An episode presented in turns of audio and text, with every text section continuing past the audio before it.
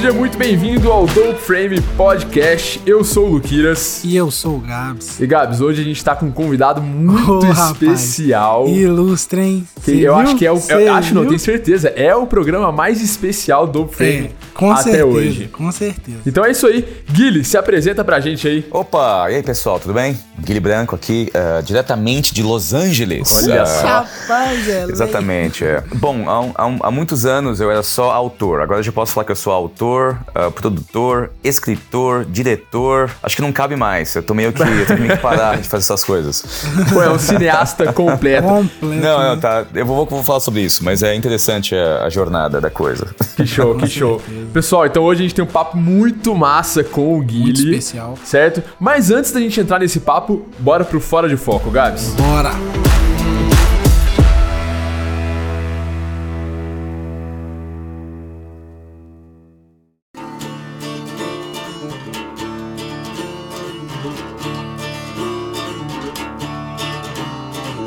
Gabs, nessa semana, semana passada aí, o Dope Frame número 8, né? Conversamos Uhum. sobre Star Wars, um episódio que ficou legal pra caramba. Não, ficou sensacional. Se você não escutou ainda, volta aí pra ouvir, né? Vai lá. Não tivemos muita interação nesse, tá? Ih, essa galera. Ninguém quer o selo, não, né? Exatamente. Mas tem uma pessoa aí que conquistou o selo Dope já. Hum. Com a, essa interação. Não só com essa interação, mas ela deveria ter conquistado o selo Dope na interação passada. Uhum. Tá? No programa passado e a gente não citou. Mas agora eu vou citar aqui.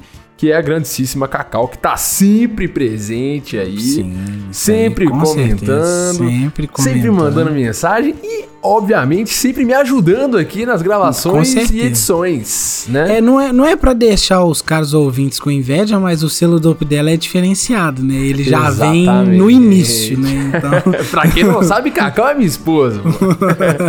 Mas vale aí uma menção honrosa pra ela claro, que tá ó, aí. sempre um abração, Cacau. Mas bora lá pras respostas da Dope Box, que inclusive só tem uma que é dela, tá? Ô, aí, não tem nem como não, não E ela nem nada, falou pra assim. mim, tá? Ela, é Oh. porque co- como que funciona o esquema aqui em casa? Ela escuta o programa longe de mim, Uhum. tá? Ontem, inclusive, eu estava editando o- esse episódio que você está ouvindo agora. E ela não quis ficar nem perto, porque ela não queria ver spoiler. Então, Ô, assim. beleza. Não, Não, não aí- é só porque é esposa, não. Ela gosta mesmo. Nossa. Então aqui, ó, eu vou acabar de criar um outro selo pra ela. O dela chama Golden Edition. Acabou. Pô, e caraca, aí sim, hein? Você viu, né? Esse é, é só pra membro, é só pra membro. Só pra membro. E ela merece. Mas enfim, a Cacau mandou lá na Dope Box do, do Spotify, tá? E se você está ouvindo esse programa, saiba que você pode comentar no Spotify. Obviamente que comentários em qualquer rede vale, tá? Sim, pode falar lá que a gente tá de olho. Exato, e vale pra concorrer ao seu selo Dope também, né? Mas ela comentou aqui no Spotify, vamos lá. Assisti Star Wars por alguém especial e me apaixonei pelo momento que compartilhamos, mais do que pelos filmes em si. Isso me deu a percepção de que o cinema tem o poder de unir pessoas e criar boas memórias. Caraca, Cacau. E a Cacau é escritora, tá? Não, é. Não é brincadeira. Não, não dá é nem pra perceber, não imagina. Mas o episódio da semana passada ficou muito, muito, muito, massa, legal. muito top. Então vamos lá ouvir, que sobre Vai Star Wars. galera. Que é a parte 1, né, Gabs? É, vai ter até enquanto tiver Star Wars, né? Exatamente, ou seja, pra sempre, eu imagino, né? Gabs, outra coisa, cara. Hum, é, esse é o nosso primeiro, pô, é o nosso primeiro episódio com um convidado, cara. E que convidado, Cê né? tá velho? brincando. O episódio tá né, legal Gal? demais. Esse cara. episódio, a galera vai ficar chocada. Exatamente. E eu já gostaria de abrir um espaço aqui no Fora de Foco pra você ouvinte que está nos ouvindo. Você vai gostar, óbvio, você vai amar esse episódio porque tá legal pra caramba, tá? Sim, sim. Mas eu já queria abrir um espaço aqui pra você deixar suas sugestões. Quem você quer ver no Dope Frame? Ah, não, mentira. Verdade. Você vai, deixar o público Vamos escolher? deixar o público escolher. Mandem sugestões Agora- de pessoas que vocês negócio querem ver aqui no. escutar aqui, na verdade, né? No Dope Frame. Não, agora tá sério. Até eu agora tô desacreditado. Então é isso. Se você tem alguém aí que você acha que se encaixa aqui, Uhum. que gostaria de escutar essa pessoa, saber mais sobre ela e tudo mais, Uhum. manda a sugestão aqui. Pode ser Instagram, e-mail, pelo Spotify também, onde você quiser, manda a sugestão que a gente vai atrás. E outra coisa, não tem limites, tá? Uhum. Se você você quiser ver o Tom Cruise aqui, você manda que a gente vai atrás dele. Se ele vai vir, já é outro assunto, mas a gente vai atrás dele. Exatamente, mas a gente vai. Então mandem as sugestões aqui pra gente que agora a porteira abriu, tá? Uh, beleza. Agora a porteira abriu. Agora eu gostei, hein? É isso aí, então vamos aí conferir esse papo louco, maravilhoso Bora. com o Guile, que ficou sensacional. Bora. Bora.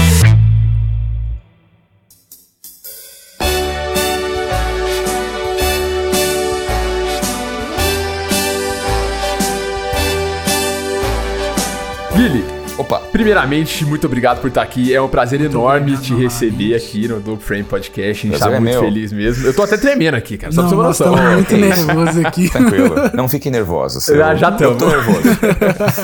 Como eu já expliquei, meu português tá um pouco enferrujado, né? São 20 anos aqui na América. E às vezes eu tenho que, às vezes eu tenho que fazer um aquecimento, né? E eu ligar pra minha mãe, conversar com ela umas, umas, uns, uns 30 minutos. Mas hoje não teve aquecimento, né? Minha esposa, ela.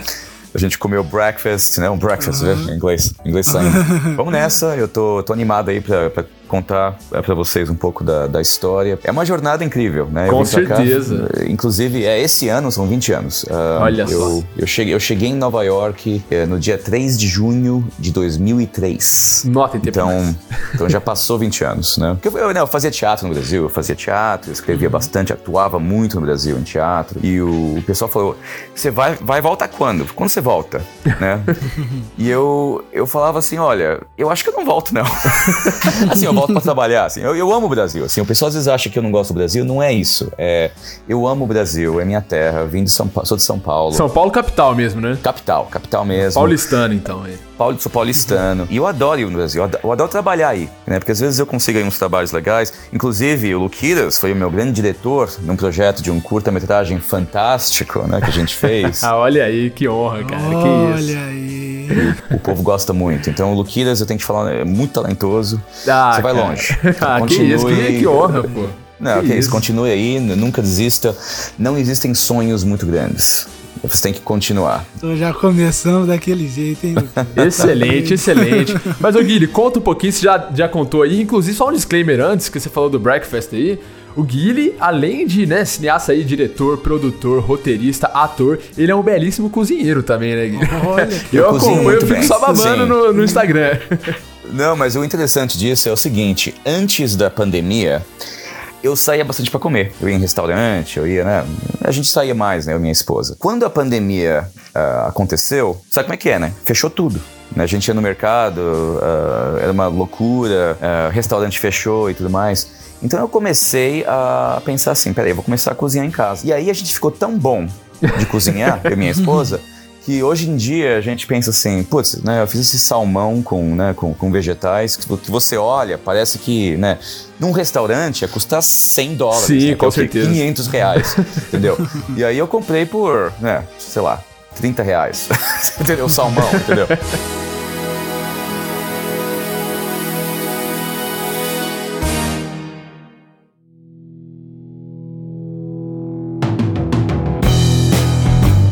Mas, Guilherme, conta um pouquinho pra gente aí como que começou a sua carreira. Você já falou que você é de São Paulo e depois foi pra Nova York. Como que foi isso, cara?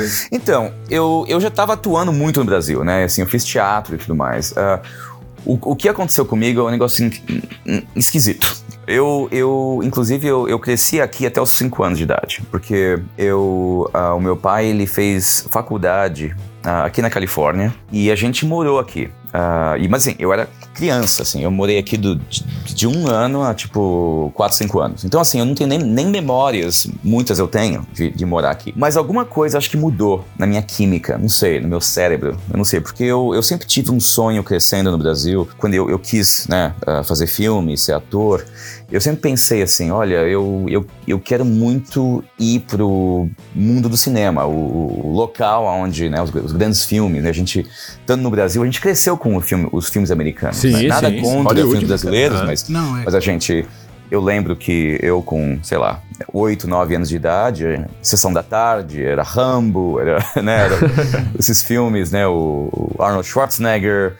Então, assim, o meu sonho era uma coisa assim, eu queria vir para a terra do cinema, eu queria, eu queria vir para Los Angeles. E eu, eu tive esse sonho desde muito pequeno. Eu acho que assim, morando aqui quando eu era pequeno, eu acho que meio que ajudou isso, né? Com certeza. Uhum. Porque eu tive, por algum motivo, meu inglês já era bom. Inclusive, quando eu, uh, eu tinha 18 anos, eu fui a Nova York, me apaixonei. E aí eu pensei assim, esse é o que eu vou fazer. Eu vou dar um jeito de vir pra cá. E aí eu fui pro Brasil, né? Voltei pro Brasil, larguei a faculdade.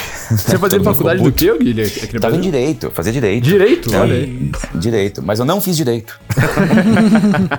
não, eu larguei depois de seis meses. Eu fiquei seis meses. Eu, eu fui a Nova York, quando eu voltei, eu larguei a faculdade. Eu mergulhei em, em escrever peças e atuar. Uhum. E me concentrei em tentar achar um meio de, de, de, de conseguir ir para Nova York. Uh, virou assim uma obsessão assim minha. Eu, eu tinha que conseguir. E assim, a gente, eu não tinha muito dinheiro, então eu comecei a dar aula de inglês para sobreviver. Então assim, eu com 19 anos, 20 anos de idade, eu, eu tava dando aula de inglês, né, para as pessoas. Eu, eu tinha o meu, meu próprio business. Uhum. E assim, isso me ajudou muito porque eu já estava me preparando, assim, na minha Sim. cabeça, eu tô me preparando para minha mudança, que eu não sei quando que vai acontecer, né? Digamos assim.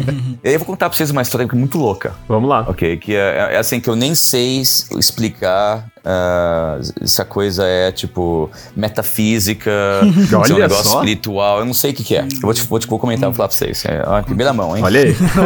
eu, uh, eu estava fazendo uh, uma peça em São Paulo que chama-se Dois Destinos. Uh, Dois Destinos eu escrevi, eu e um grande amigo meu, o ator Milton Ostonoff, que uh, ele tá com 85 anos agora e ainda atua. Que maravilha, ô louco. Esse é, esse é o objetivo. É. é fantástico. É a paixão, né? Essa é a paixão. Então, assim, eu escrevi uma peça pra gente atuar e a gente, a gente teve um sucesso pequeno aí. A gente teve. Uh, a gente fez ali na Paulista uma temporada, a gente fez acho que três temporadas, um negócio assim. Mas enfim, a minha amiga que você conhece, Luquiras, a Paula a Oliveira. Paula, pô, grande. Fantástica atriz, excelente. grande jornalista, excelente talentosa, artista. Muito talentosa. Muito amiga. É, assim, a gente tem aí uma conexão de muitos anos. Mais de Bem mais de 20 anos, claro, porque tá com 20 anos. A Paula trouxe uma pessoa para ver essa peça. Era um cara que uh, de, de, mais idade e eu sabia que ele era um médium. Mas assim, eu, eu, eu não, não acredito nem desacredito. Eu acho legal que as pessoas se, se, comunicam, mas eu não, eu não coloco muita, muito pensamento nisso. Porque, uhum. assim, eu penso assim, o que tá além não é do meu, do meu business. Boa. Eu vou descobrir.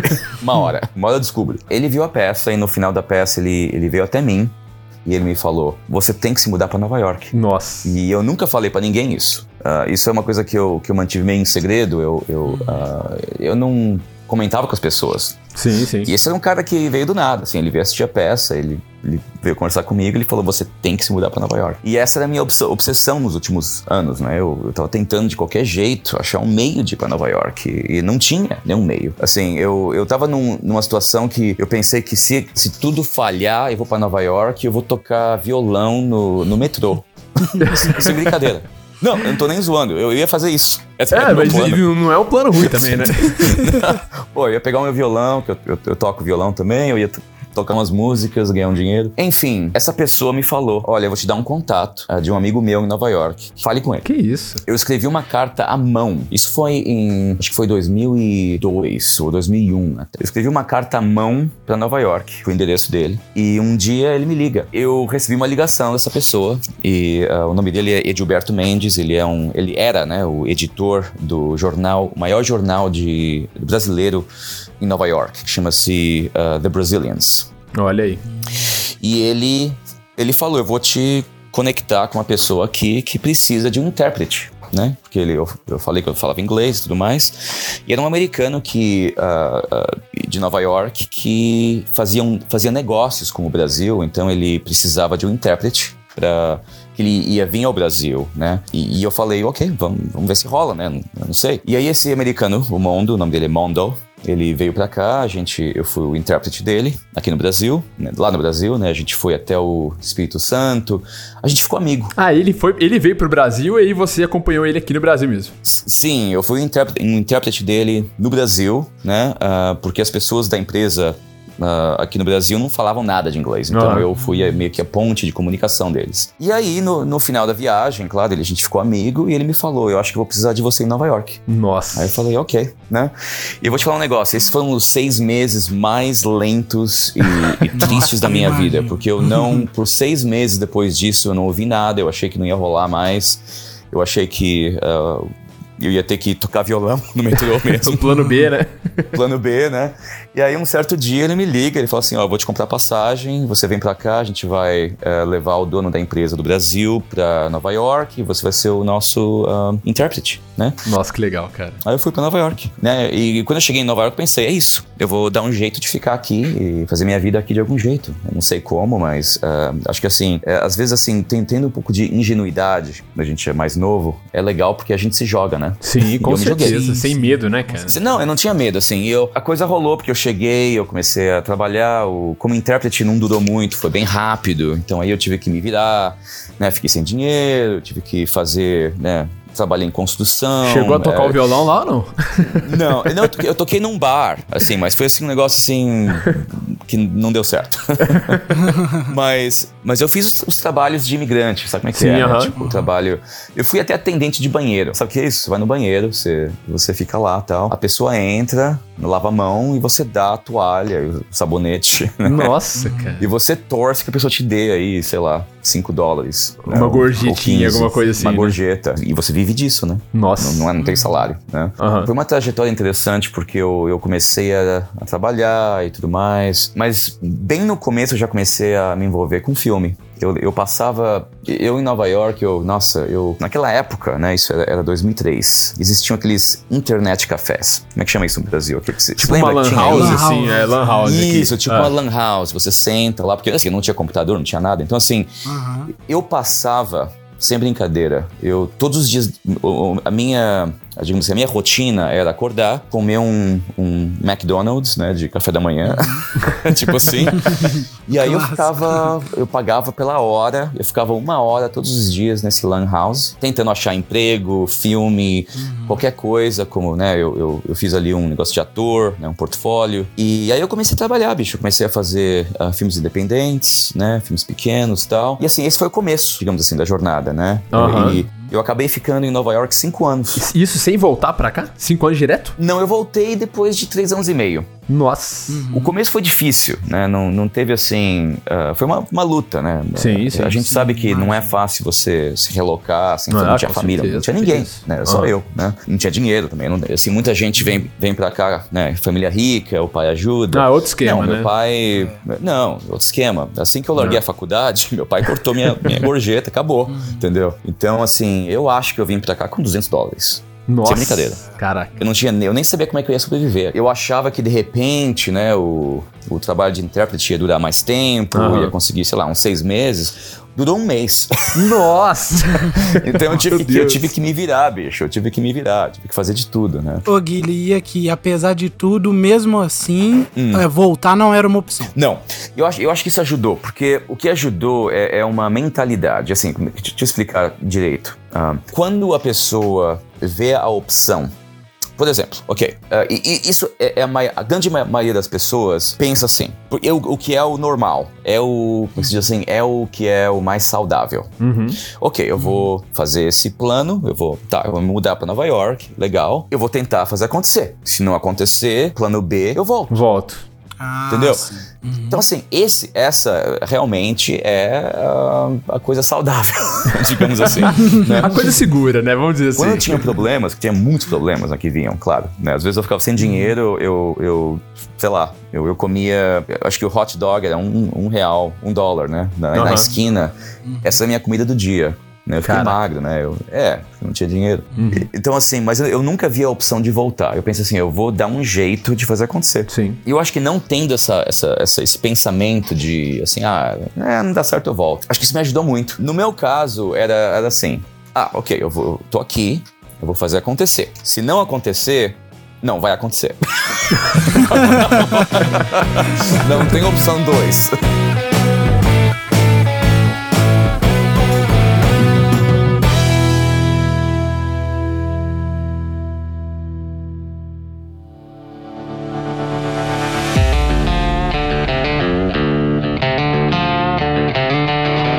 Então, assim, eu assim, o meu caminho não é uma coisa assim que eu recomendo às pessoas. Eu acho que eu tive muita sorte também. Aham. Né? Eu, eu, eu consegui, por exemplo, com o tempo, eu consegui um visto, eu consegui ah, um green card depois de ah, seis anos, É entendeu? isso que eu ia te perguntar já também, se nessa época você já tinha. É, então assim, eu, eu nunca tive problemas grandes, assim. Eu conheço gente até hoje que, que tá aqui, mas tá com problema de visto, que não Aham. consegue. Aí você manda um, pra imigração, aqui, o, né, o, o- a papelada pra retirar o. Né, e aí, aí eles te negam, e aí você.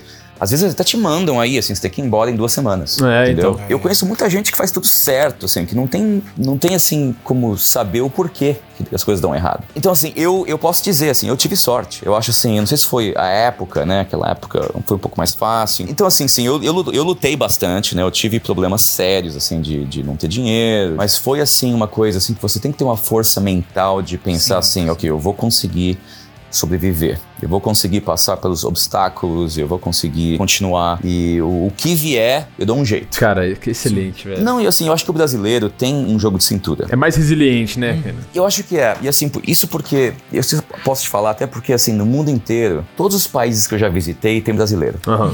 Isso é verdade. Né? Dá um jeito, o cara dá um jeito, meu. Dá um jeito, Sim, né? sim. O brasileiro dá um jeito. E assim, não é diferente comigo. Eu acho assim, eu fui ficando, eu fui, né, o tempo foi passando, eu fui dando jeito, né? E a coisa foi dando certo. É, cara, que história inspiradora. Eu, eu entendo, assim, essa, esse, esse- essa questão de falar, né, que tipo, ah, você acha que não foi o. Não recomendaria uma pessoa fazer dessa forma hoje, tem outras formas e tudo mais.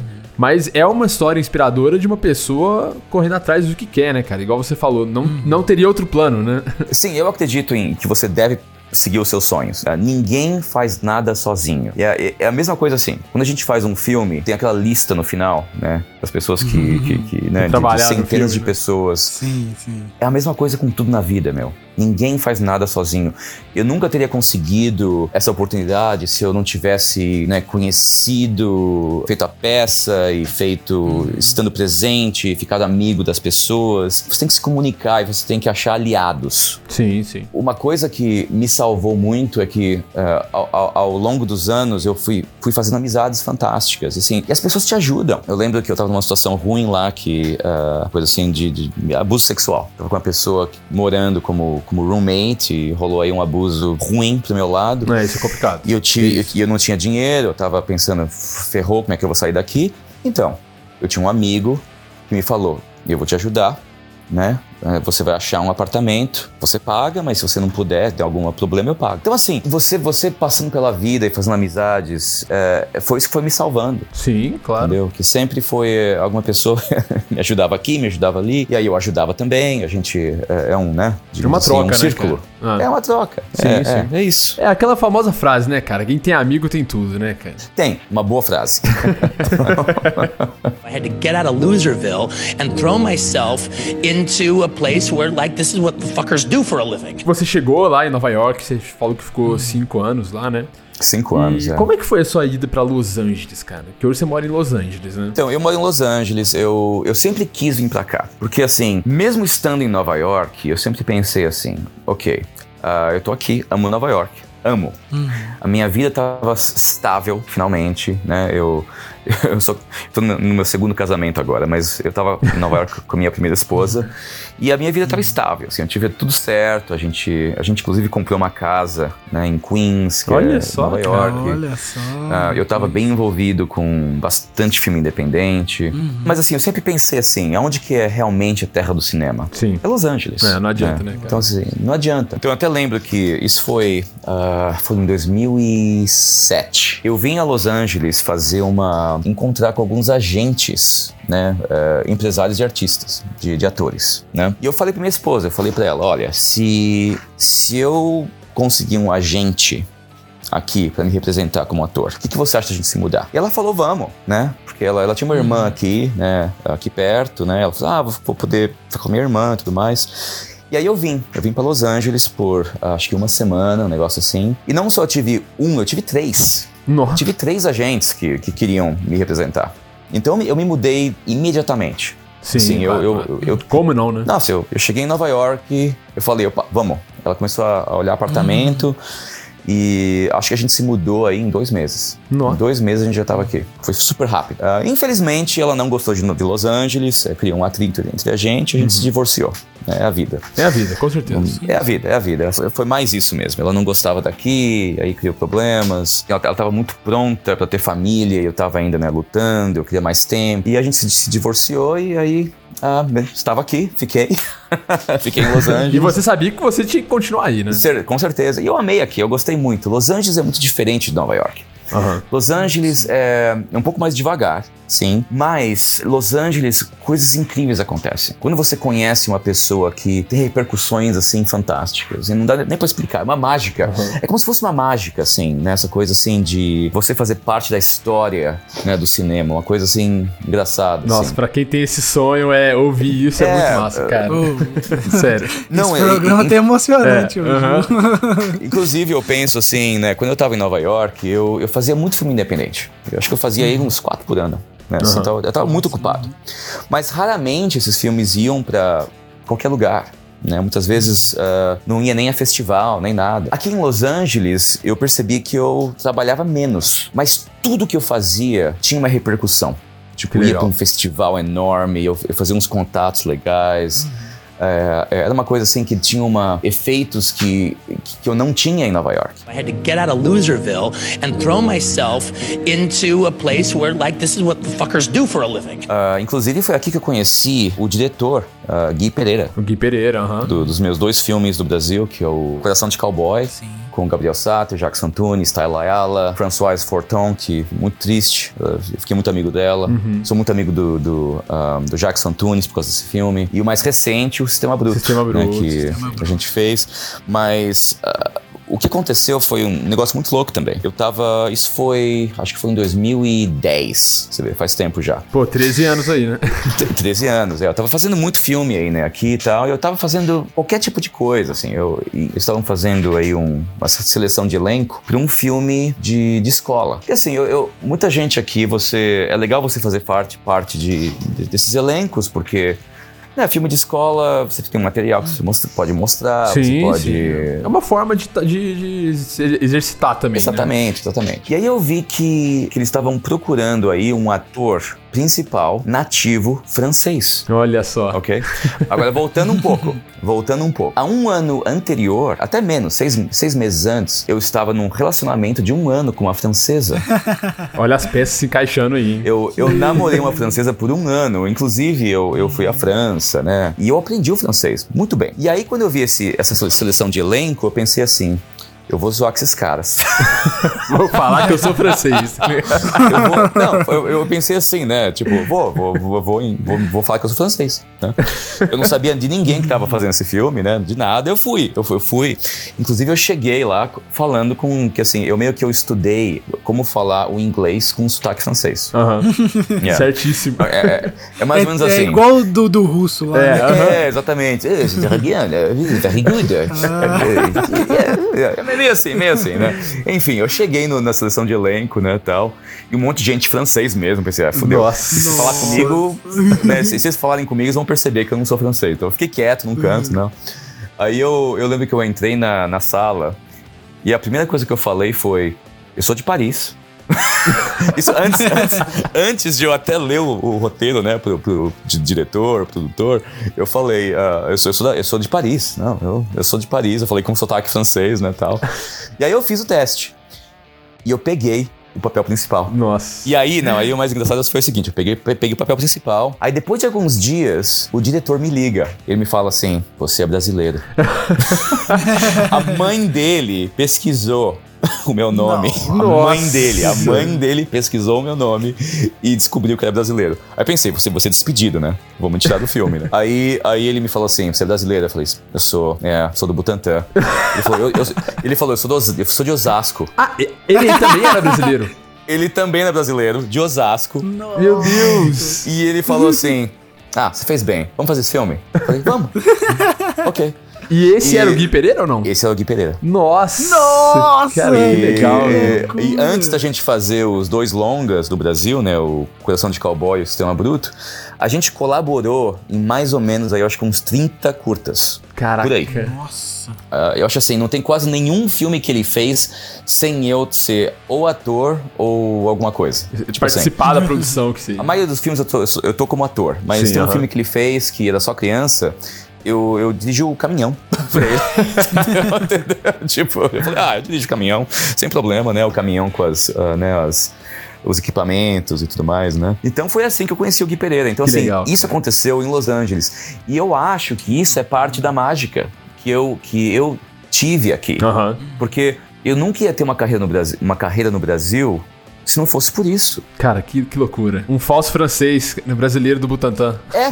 exatamente, exatamente. Eu enganei, eu enganei ele ah, e a gente ficou amigo, né? Que doido, cara. Então, é uma história muito louca, né? Isso, isso, isso é uma das coisas que a gente acaba vendo de quem mora em Los Angeles, de quem tá seguindo esse sonho, não só brasileiro, né? Qualquer pessoa que tá seguindo esse sonho de trabalhar com cinema mesmo, de estar dentro de uma indústria gigantesca, né?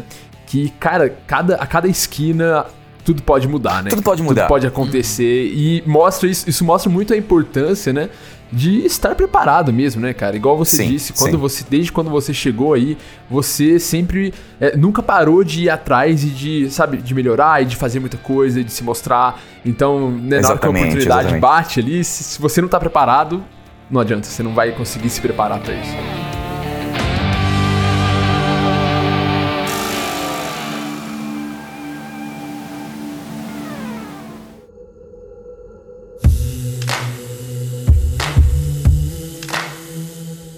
Meu, quando eu vim pra cá, o que fosse, cara, se me chamasse pra fazer um filme na, na puta que pariu. no- Domingo, 3 horas da manhã, né, cara? Tô- nossa, eu, eu dei a minha vida pelos, pelos- esses filmes pequenos, assim. Eu, eu, eu- nossa, eu lembro que eu, eu peguei um filme no meio de Nova Jersey, que é um, o estado, né, perto de Nova York. Aham.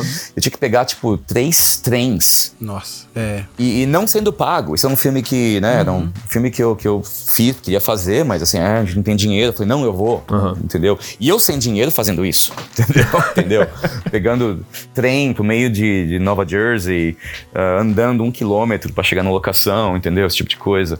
Você vem pra cá, ah, eu vou numa festa, não vou poder. Meu, eu tô te dando, te dando uma oportunidade de atuação aqui em Los Angeles. É, deve ter muita gente que vai pra aí e se perde nisso, assim, porque eu, ima- eu imagino que também, cara, deve, ser- deve ser fácil. É óbvio que assim, quem quer de verdade vai dar um jeito, igual pegar três trens Sim, pra ir pra New sim. Jersey e gravar sem receber Sim, esse sim, dinheiro, sim. Existe uma comunidade grande ah, brasileira aqui, né, em Los Angeles. Ah, e eu, eu conheço algumas pessoas, eu acho muito legal você ser amigo delas. Ah, eu tenho amigos que estão aqui há muitos anos. Uma coisa que acontece muito é, para as pessoas sem inglês é que você se, você se, se mergulha nessa comunidade e você só se relaciona com brasileiros Ah, sim. Você se isola do resto, né? você se isola, então assim, então você nem você consegue aprimorar o seu inglês ou conseguir contatos de trabalho, de coisas, porque você fica na comunidade. E assim, eu acho que se você quer se mudar e crescer, você tem que sair dessa comunidade. Com certeza. Você tem que ser internacional. Não tô dizendo que não, não é pra você se comunicar com o brasileiro, não é isso. Você pode se comunicar. Você tem que ter essa, essa mentalidade de você de se expandir. Sim, sim. Não, eu, eu- penso em mim quando eu vim pra cá. Tá, eu sou brasileiro, sim. Mas eu sou do mundo, eu sou internacional. Vou fazer amigos americanos, russos, ah, árabes, ah, o que for, o que for. E isso é o que ajuda a gente aqui. Até né? por É isso que você tá comunidade. se predispondo a sair do seu país de origem, né? De deixar sua família ficar longe. Sim. Pra, justamente pra você se tornar essa pessoa que vai ter amigo no mundo inteiro e que vai meter a cara onde quer que seja. Porque a partir do momento que você sai do seu país, da sua zona de conforto e tudo mais, Uhum. pô, tem que ser pra, pra realmente dar tudo de si e tudo mais. né? Agora você sai do Sim, Brasil, vai outra, outro país, né? Ah, Los Angeles, por exemplo, e você se insere numa comunidade onde é mais confortável, realmente você não vai Uhum. conseguir ter esse avanço, né? de- É, isso acontece, assim, eu, eu, eu não sou contra, assim, ah, não faça isso. Mas Claro, assim, se você claro. realmente quer vir pra cá e conseguir, né, tipo, atingir esses sonhos enormes, difíceis, Sim. ah, não vai ser a sua comunidade que vai te dar isso. Ah, Entendeu? Ah, Isso é verdade. mais provavelmente, né? Digamos assim. Assim, existem casos, exceções. I mean, eh, eh, a minha experiência é única. Eu acho assim, qualquer pessoa que decide fazer isso vai ter uma jornada específica. Então, assim, a gente tá conversando hoje sobre a minha jornada. Então, Sim, assim, é- É. é- todo mundo vai ter uma experiência diferente. é, com Sim, certeza. claro. Com certeza. Mas, mas esse é o meu ponto de vista. Né? O meu ponto de vista é esse. Yeah. I had to get out of Loserville and throw myself into a place where, like, this is what the fuckers do for a living. Mas dando continuidade, é, você chegou lá em Los, aí em Los Angeles, né? E começou a a pegar, a ter menos trabalho, mas com mais relevância, né? Sim, sim, sim. E qual que foi, cara, a hora que você falou assim, não, tipo, putz, agora realmente o negócio acho que tá virando e te deu aquele gás? Como que foi isso daí? Quais foram os primeiros trabalhos que você sentiu que você tava realmente entrando na indústria de Hollywood? Aliás, não foi nem os trabalhos. Foi- eu vou te, até te falar, foi o seguinte, eu, ah, eu sempre estive muito junto aqui com, com, com a comunidade de filmes inde- independentes, digamos Aham. assim. E eu acho assim, eu acho que o que aconteceu ah, nos últimos anos foi que eu cheguei muito perto de conseguir ah, papéis enormes Sim. para séries grandes. E eu não conseguindo entrar, mas chegando muito perto, é muito legal. Você, você fica meio frustrado, claro, você tem aquela frustração de não conseguir. Com certeza. Mas isso te impulsiona a, a- a, fazer. Me impulsionou, por exemplo, a eu desenvolver esse meu primeiro filme. Que eu. Que eu, que Sim. eu, ahm, que eu longa-metragem que eu fiz, né? Eu fiz muito curta, mas longa-metragem. Porque assim, eu, eu tive aí muitos anos fazendo filmes ah, muito legais. Né, com uma relevância boa tal, mas estando muito próximo, né, digamos assim, de, de conseguir um papel no The Boys da Amazon. Olha só, caraca. Nossa. Ô, e eu vou te falar que eu vendo a sua foto, você tem a cara desse, dessa Eu, série. eu quase que eu entrei, quase. Ficou entre eu e outra pessoa. Ah, isso, isso já aconteceu comigo muitas vezes. Você chega muito perto e você não pega. E aí você começa a, a querer criar Sim. né, a- a- o- algumas coisas para conseguir. Né, o que- qual que é o meu próximo passo, digamos assim. Então, assim, eu continuo fazendo as minhas, as minhas coisas, né? Digamos assim. E aí, ah, há cerca de um, um ano atrás, eu, eu resolvi fazer esse longa-metragem. Que eu é o desafio Master, né? É. Inclusive, eu, eu, eu não tinha, ah, no começo, eu não ia ser diretor, Olha só. porque eu, eu nunca tive uma ambição de ser diretor. A minha experiência com direção é como ator. Né, observando o diretor. Então, Sim. assim, eu, eu sei como é que funciona a coisa. Mas, assim, eu, eu não tenho um conhecimento muito técnico da coisa. assim, Digamos assim, de câmera, desse tipo de coisa. Eu nem quero né, saber Tá se a lente de 80mm é melhor do que a lente de 50mm. Não Aham. quero saber, não, não preciso saber de nada disso. Mas quando eu comecei a, a pôr esse filme, ah, né, tipo, montar esse projeto, eu ofereci, né, esse, esse, esse trabalho de direção para umas pessoas que eu conheço. E eu comecei a ficar com muito medo porque ah, esse é um roteiro que eu tenho trabalhado há mais de 10 anos. Nossa. Nossa. Então eu fiquei muito próximo do material. Sim, eu, sim. inclusive, as cenas são muito específicas. Eu, depois de tanto tempo, eu cri- criei uma visão muito específica do filme. Então, assim, eu, eu sei exatamente o que eu quero. Ô Guilherme, só pra gente dar um contexto, é, fala um- só um, um pouquinho do filme, que é o A Prodigal Feast, né? Que é o seu, seu longa-metragem, né? Sim, o, o filme chama-se A Prodigal Feast. Ah, o, nome, o nome em português eu acho que vai ser talvez ah, Banquete Macabro. Excelente. Banquete, uma coisa assim. Vai ser assim. não- a gente não decidiu ainda qual vai ser o nome ah, brasileiro. E esse é um filme que é uma comédia. Acho que uma comédia horror, assim, não é? Terror? Horror, isso, uma comédia de horror ah, sobre uma, uma mulher que vira uma assassina aos 75 anos. Cara. Eu já Excelente. Entendeu?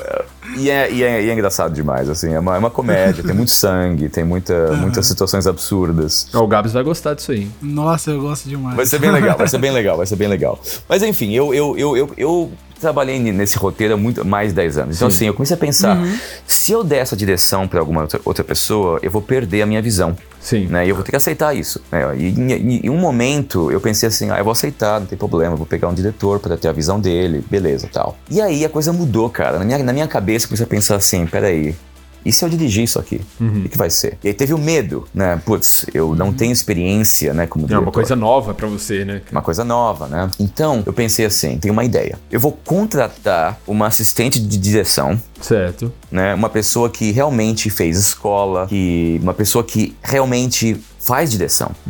Uma pessoa que realmente entende tudo e tem experiência com direção. Eu fiz um curta ano passado, retrasado, que eu gostei muito da direção. Ela é uma australiana, o nome dela é Genevieve. Ela, ela foi muito legal como, dire- como minha diretora no filme. E eu falei pra ela: Você quer ser a minha assistente?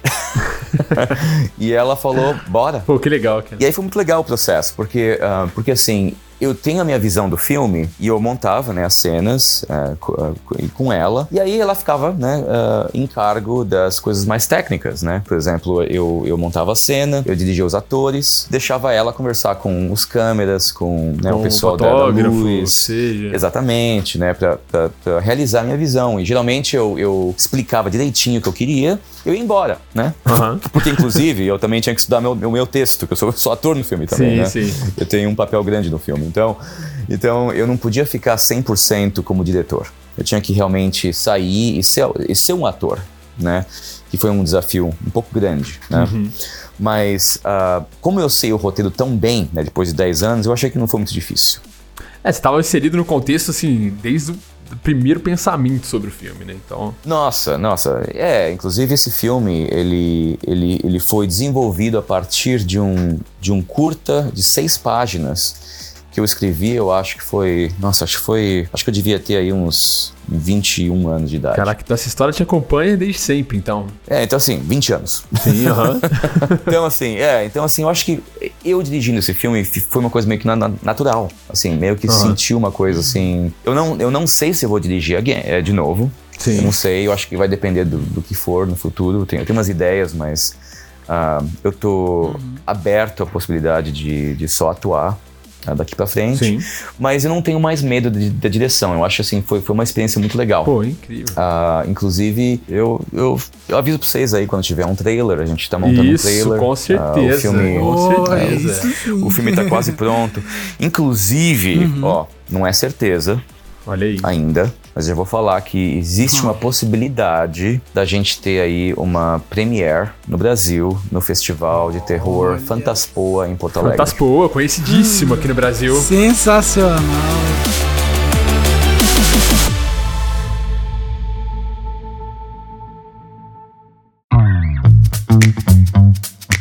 Ô, ô Guilherme, e como que foi o processo, cara, de, de- de realmente. Porque assim, né, se você escreveu, você dirigiu, você atuou, você produziu, como que foi o processo de, pegar um- uma ideia que boa. veio com você aí durante anos e tal, e realmente tirar isso do papel, encontrar as pessoas, encontrar locação, encontrar, eh, sabe, tipo, atores, outras pessoas pra fazer? Sim, sim. Como que foi isso? Aí em Los Angeles, né? A coisa mais difícil foi realmente a parte financeira. Eu imagino. Porque a gente sabe que filme não é barato. Sim. Inclusive, já posso até falar pra vocês aqui. ah, ah, pra vocês- pra você ter uma ideia, em, em real, Nossa, já tô com medo.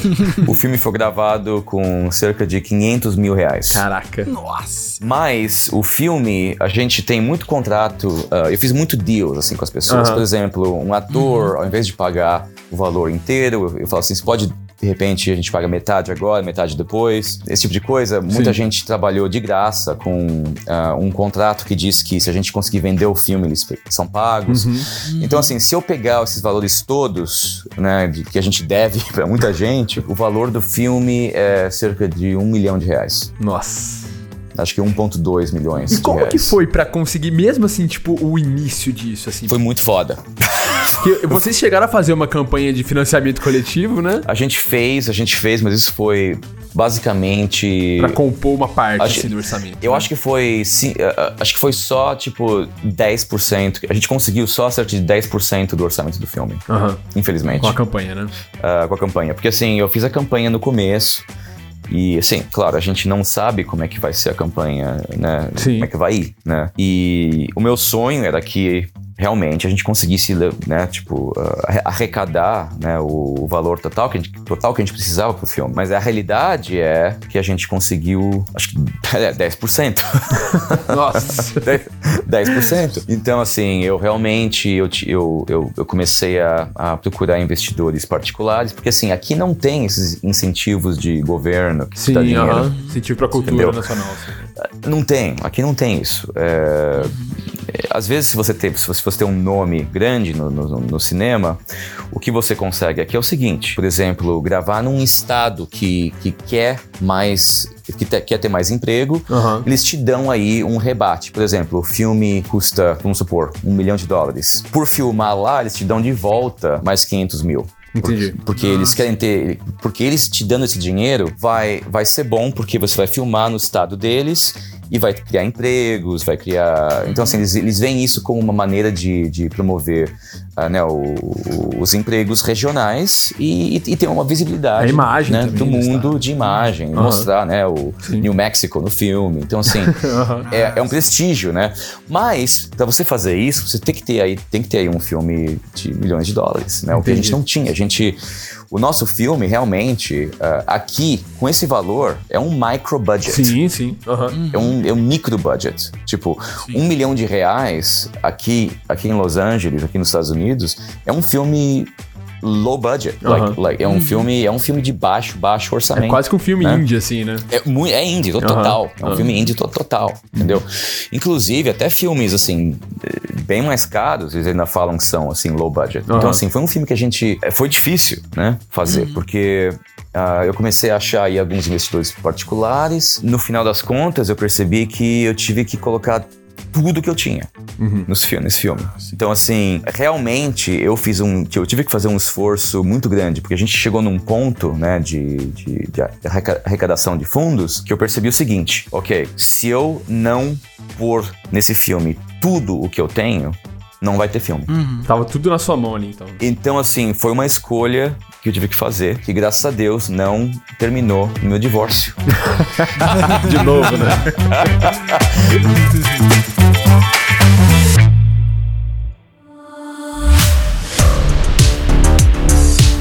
vou te falar o seguinte: você tendo aí o, o dinheiro, né, o, o, próximo, a gente, a gente começou a filmar com bem próximo e tal. Você tendo um time eficiente e bom, uh, as coisas acontecem. Ah, com certeza, cara. A, a, minha produtora principal, o nome dela, o nome dela é Sabrina Percário.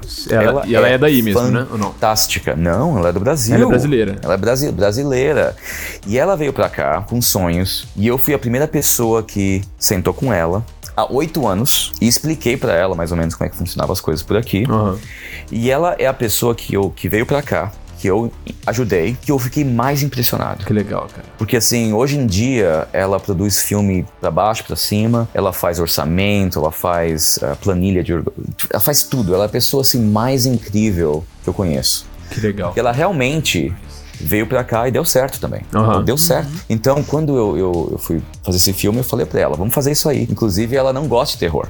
Ela falou assim, ah, eu não gosto desse filme, né? Tipo, inclusive o nome da empresa dela é Touch Alive, Touch Alive Productions. Que significa, né, tipo, tocar a vida das pessoas com amor. Entendeu? Não, esse é um filme de comédia com sangue, é. sexo, é, sadomasoquismo. Bem touch alive mesmo, né? Não, é, exatamente. Ela falou pra mim assim: ah, não sei, não sei, Guilherme, esse filme aí, o seu, é meio, meio louco, né? Ela leu o roteiro. Ela falou: nossa, é muito bom, vamos fazer. Né? Que legal. Então, assim, o roteiro vendeu pra ela, né, o trabalho, né? Ela é amiga minha, mas assim, tipo, claro, se você vai ler um roteiro e você não gosta, não trabalhe, né? Sim, claro, eu acho claro. que, inclusive, eu acho que esse filme não é para todo mundo. Eu acho que vai ter gente que não vai gostar. Eu acho que vai ter gente sim, que vai, vai ficar chocado. A gente não pode realmente fazer nada artisticamente e todo mundo gosta. Sim. Impossível. Exato. Isso, isso aí é a minha mensagem para todos os artistas uh, que estão ouvindo esse podcast. Se você é artista, vai ter gente que não vai gostar, mas você continua. Entendeu? Excelente. Foda-se. É isso aí. I had to get out of Loserville and throw myself into a place where like this is what the fuckers do for a living. Então assim, o processo de montar o filme foi fácil, porque aí a Sabrina fez, né, o, a gente fez, né, o, o calendário, a gente, a gente filmou em 20 dias. Olha aí, bastante tempo, mas pra um longa é bem apertado, né? Apertado, apertado. Porque assim, uh, falando em páginas, a gente gravava cerca de, às vezes, até sete páginas por dia. Nossa. É bastante isso. Aham. Né, né? Nossa, assim, que isso. Em, fi- em filmes normais, assim, normais, assim, com um orçamento grande, né? Tipo de Hollywood e tal, você grava aí, às vezes, duas páginas num dia, às vezes uma Uhum. página. Porque é tanto cuidado que vai, né? Tantos takes. A gente não tinha essa, essa regalia. A gente tinha Sim. que realmente fazer em 20 dias, né? Porque senão o dinheiro acaba, né? E a gente tem que aceitar, né? Às vezes, os problemas. Né? Às vezes, assim, tem algum problema de, problema de continuidade, se for coisa pequena, você fala assim, relaxa. Bola pra frente. Passa, né? Passa, passa.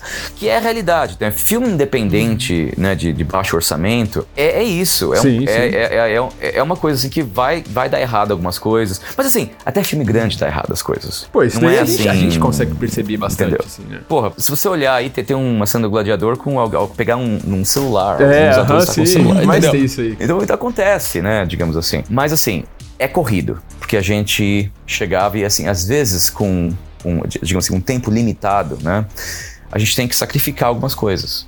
Né? Por exemplo, a gente. Só um exemplo básico, né? A gente tem uma cena de, de festa de Halloween. E essa é uma cena que a gente tinha aí um dia pra fazer. Eu percebi que tinha muitos takes que eu. Que eu, que eu, eu tive que sacrificar. Eu, eu falei assim, não, a gente não vai poder conseguir fazer isso. Né? A gente vai ter Nossa, que isso deve ser fazer. muito difícil, E cara. a gente teve, a gente escolheu aí fazer um uh, Steadicam shot. Sabe o que é um Steadicam? Sim, sim. É, o Steadicam é, é, é basicamente um Estabilizador. um estabilizador que não é o eletrônico, Exatamente. que é o que existe hoje Exatamente. bastante. Então, assim, o, o Steadicam pra gente salvou muito o dinheiro. Uh, salvou muito o tempo. Porque a gente conseguia fazer cenas rápidas. Né? Quando a gente coloca o tripé, a gente coloca esse tipo de coisa, uh, demora um pouco Sim, mais, aham. né? a montagem de Então tudo. a gente, né? é, então a gente tinha aí, de- dependendo da cena, a gente tinha que escolher, né, entre o Steadicam ou, né, tipo no, no tripé, Uhum. é, tipo, esse tipo de coisa. Mas é corrido, bicho. A gente, às vezes, a gente, no começo do dia, você acorda e fala assim, ai meu Deus, a gente tem assim, sete páginas hoje. Será que vai dar certo?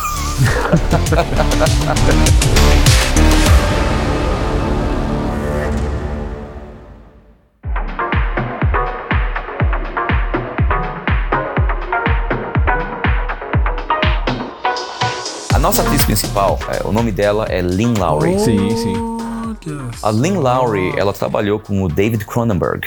Sabe quem que é? E com o Romero O também. né? Romero. Ela fez A Mosca. Ah, Ela não fez A Mosca, ela trabalhou Aham. com o diretor da Mosca. Ela fez ah, vários filmes com ele. E como que, como que chegaram nela, assim? Como que você conseguiu ela pro papel? Já tinha uma conexão? É o que eu te falo, a, a magia de Los Angeles. Eu lembro assim, eu tava conversando com um amigo meu que ele trabalha com som na Sony Pictures. Né, o cara trabalha Uhum. fazendo som de tipo de séries, né? Que o, Nossa. né, o orçamento deles é 100 mil dólares por dia.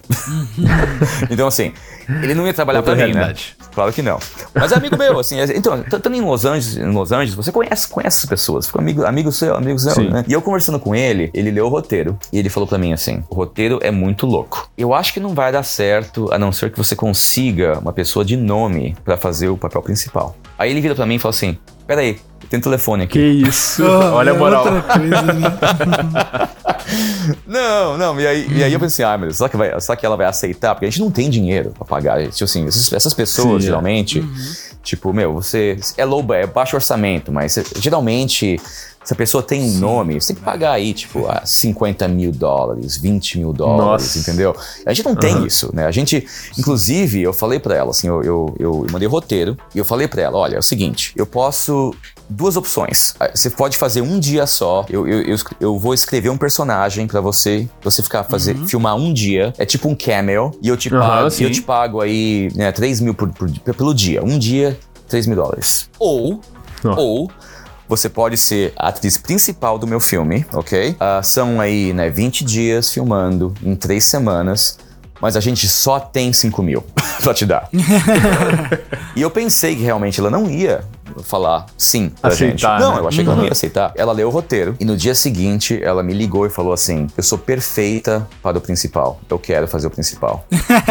Caraca, que Que doido. demais. E, ah, e foi isso, inclusive, ela, mandou, ela me mandou uma mensagem depois, né? Que assim, ela tem aí 45 anos de carreira. Ela me mandou uma mensagem, a gente filmou, né? Do filme todo e tal. E ela me falou, mandou uma mensagem dizendo assim: é, eu vou até. eu Acho que eu vou até ler pra vocês. Fizemos esse filme.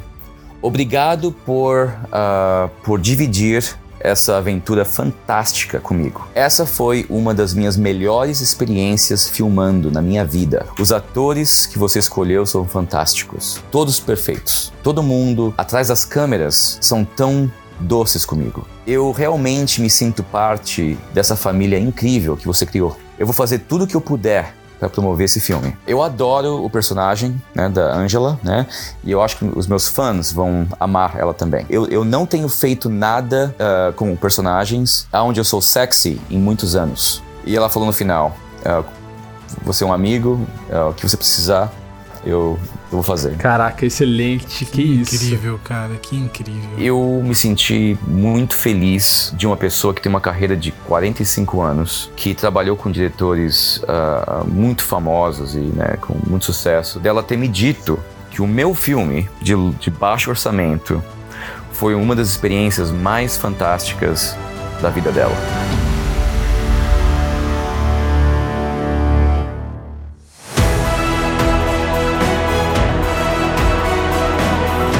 Parte mais difícil para mim, mais desafiadora, foi realmente convencer as pessoas que o meu filme vai ser foda. e isso vai com relação a, por exemplo, conseguir o dinheiro, porque uhum. isso no começo. Porque assim, eu tenho que convencer essas pessoas a me dar uma quantia de dinheiro muito grande por um projeto que eu nunca dirigi um longa-metragem, uhum. né? Digamos assim. Então, assim, como é que eu vou convencer essas pessoas que, que o dinheiro delas vai ser colocado a bom uso? E que vai sair, né, um, um projeto. Exatamente, exatamente, exatamente. Convencer as pessoas. Os amigos meus estão dentro. Assim, as pessoas que eu conheço, uhum. que, que, as amizades, uh, são realmente estão dentro. Mas o grande desafio para mim foi realmente a parte financeira, como eu falei. Foi, foi muito uhum. difícil conseguir aí esse dinheiro. Não, e pelas fotos que eu vi, você fez, usou muitos efeitos práticos, né? Eu vi uns uns dedos lá, Sim. uns negócios. Falei, nossa, que demais. Nossa, com certeza. o sangue, né? Não, muito sangue. A gente, a gente usou aí, uh, acho que foram, foram aí uns, uns 20 litros de sangue. Nossa, uh, de sangue. Uh, Eu já vi esse filme. é, a gente tinha aí essas máquinas que, que espirram o sangue, uhum. Tipo assim, né? Inclusive, a gente, a gente alugou uma casa por 12 dias, né? Que é a, a casa principal né, do, do, do filme. Uhum. E a gente alugou no Airbnb, né? E eu falei, né? O dono da casa falou assim: ah, eu quero. É o filme, que legal, né? Gravar, gravar, gravar na minha casa e tal. Bom, mas ele, o que ele não sabia é que realmente a gente teve que repintar a casa inteira. Nossa! Porque tinha sangue na parede, entendeu?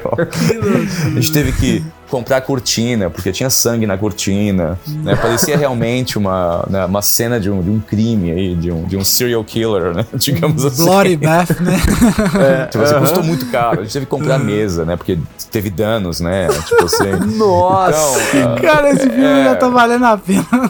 então, assim, a, a, a gente tá aí agora, nesse momento, a gente tem aí, acho que uns 15 festivais uh, no qual o filme está em considera consideração. Está aguardando aí ver quem que vai pegar nosso filme, né? E eu aviso vocês aí, dá um toque. Ô, né? demorou, a gente certeza. quer ver demais. É, é isso aí, vê aí a casa do rapaz lá que virou cena de crime com sangue na parede, na...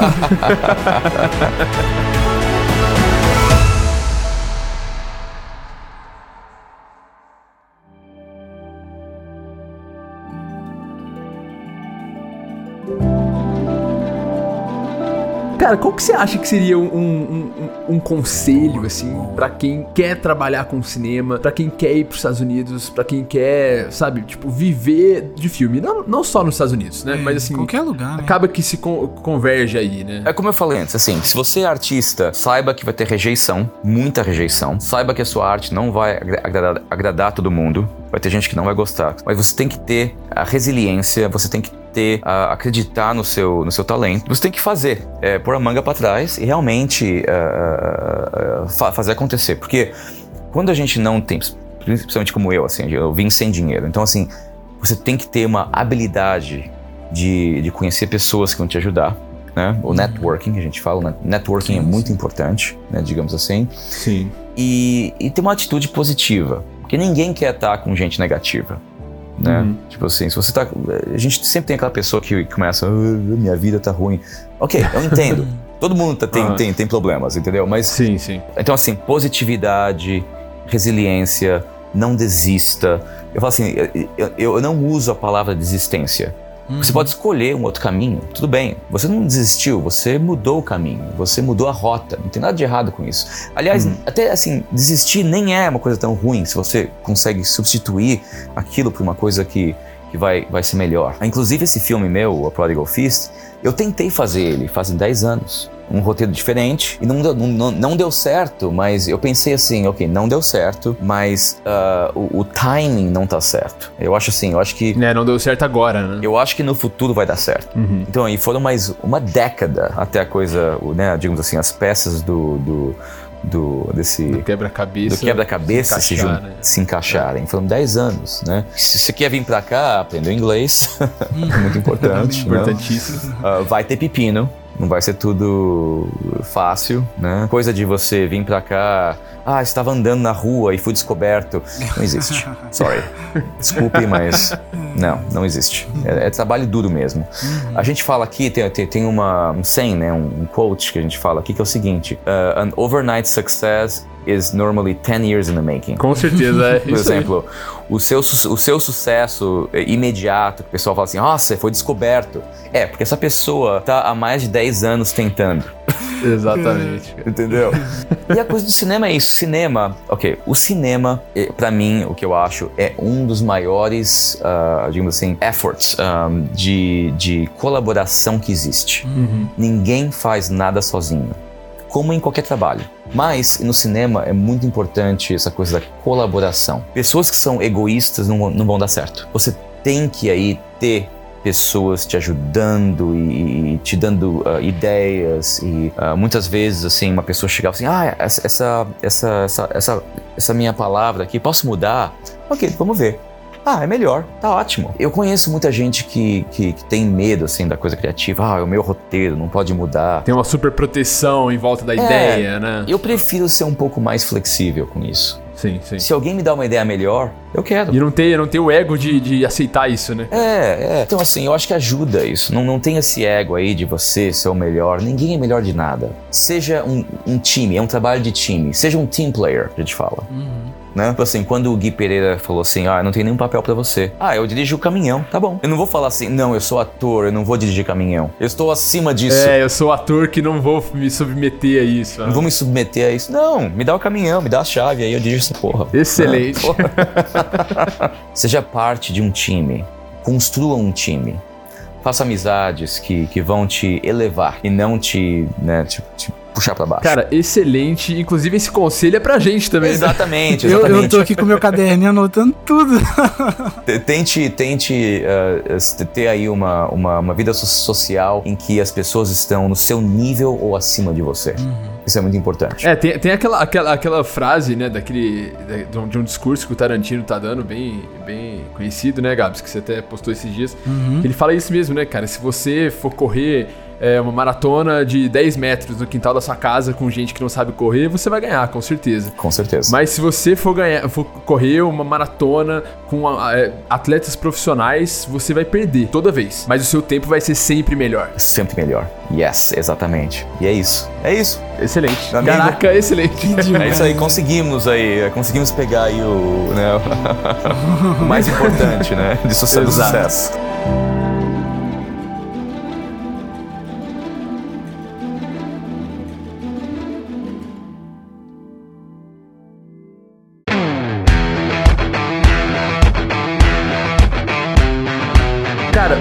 Obrigado de verdade, de coração, cara. Que, Pô, que aula, cara, sério. Curti muito, curti muito. Que episódio, hein? A gente ficou muito feliz com você aqui. Muita inspiração, muita inspiração mesmo.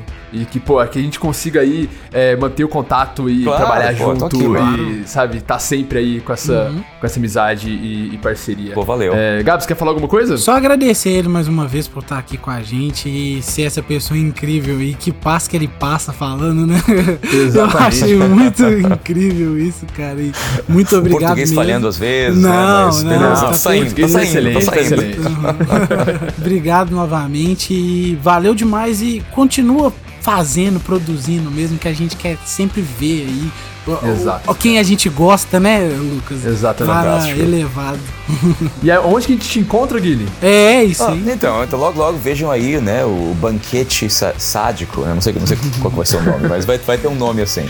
Ah, bom, me encontrem no, pode ser no Instagram, né, o, é Guilherme Branco, G-U-I-L-E, Branco, tá aí no B-R-A-N-C. post, vai. Pô, É, Guilherme Branco, Instagram, tô lá, né, eu sou bem ativo, geralmente eu até respondo, pessoas me, me perguntam umas coisas, eu falo, ok, né, né, tipo, Vamos lá babar nas pizzas do Guilherme é, também. eu, eu tinha É, um Twitter é. muito legal até quando uh, eu fui hackeado e perdi minha, minha- meu account, então eu fiquei puto com isso, mas acontece é a vida. Mas então vamos lá, galera, seguir o Guilherme lá no Instagram. Todo mundo que tá aqui, vale muito a pena. Pô, Guilherme, muito obrigado, cara. Gabs, aonde que a gente te encontra, cara? Ué, no Instagram, gabs.mp4, gabs com Z, Isso aí. já acha, o link fechou. também está no post. E você, Luquinhas? Também arroba Luquiras em qualquer rede social. E se você quiser saber mais sobre esse episódio, acessar todos os links, acessar a transcrição e tudo mais, dopeframe.com.br é nosso site. Tem tudo lá.